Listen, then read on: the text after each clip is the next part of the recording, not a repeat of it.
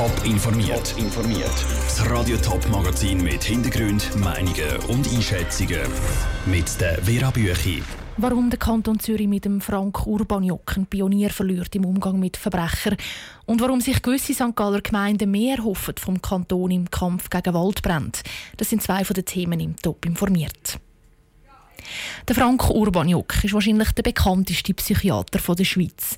Seit über 20 Jahren hat er in Zürich die forensische Psychiatrie geleitet und hat mit den schwersten Verbrechen der Schweiz zu tun gehabt.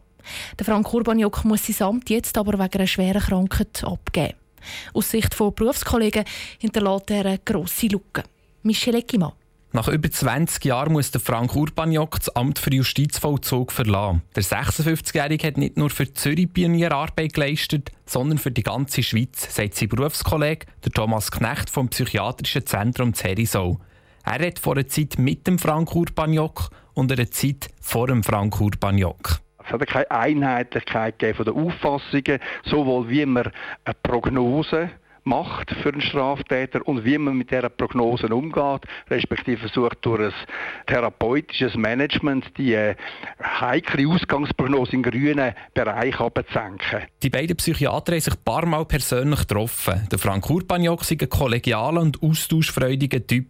Er hat sein Wissen immer mit den anderen geteilt und hinterlässt darum eine Lücke. Auf der anderen Seite muss man sagen, er mit seinen äh, Mitarbeitern haben vieles von dem neuen und wichtigen Gedankengut auch können implementieren. Das heißt, es ist jetzt in Form von Computerprogramm, Lernprogramm, guter Literatur ist das hinterlegt. Der Jerome Endras hat mit dem Frank Urbaniok in Zürich zusammengearbeitet. Er schätzt die Arbeit von seinem Kollegen sehr und redet von mehreren Fortschritten in dieser Zeit. Dass er sehr stark die forensische Psychiatrie ausgerichtet hat auf Prävention, auf den Opferschutz, dass er aber gleichzeitig sich auch sehr stark für die Resozialisierung von den Tätern eingesetzt hat der Frank Urbaniok war aber nicht unumstritten.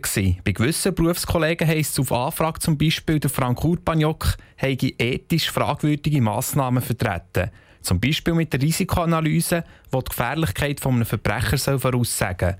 Allerdings ist diese Methode von vielen Instituten übernommen worden. Der Beitrag von Michel Eckimann. Für den Moment wird der Posten von Frank Urbaniok zu Zürich von zwei Personen übernommen, Matthias Stürm und Michael Braunschweig. Absolutes Feuerverbot, nicht grillieren und kein Feuerwerk ablassen. Das gilt im Moment in ganz vielen Gemeinden im Kanton St. Gallen. Heute sind auch noch Uzwil, Flawil und Gossau dazugekommen. Es ist aber wirklich ein Flickenteppich. Die einen Gemeinden haben das Feuerverbot in Waldesnähe, die anderen haben das komplettes Verbot überall. Für die Gemeinde Uzwil ist das nicht logisch, sagt der Verwaltungsleiter Thomas Stricker.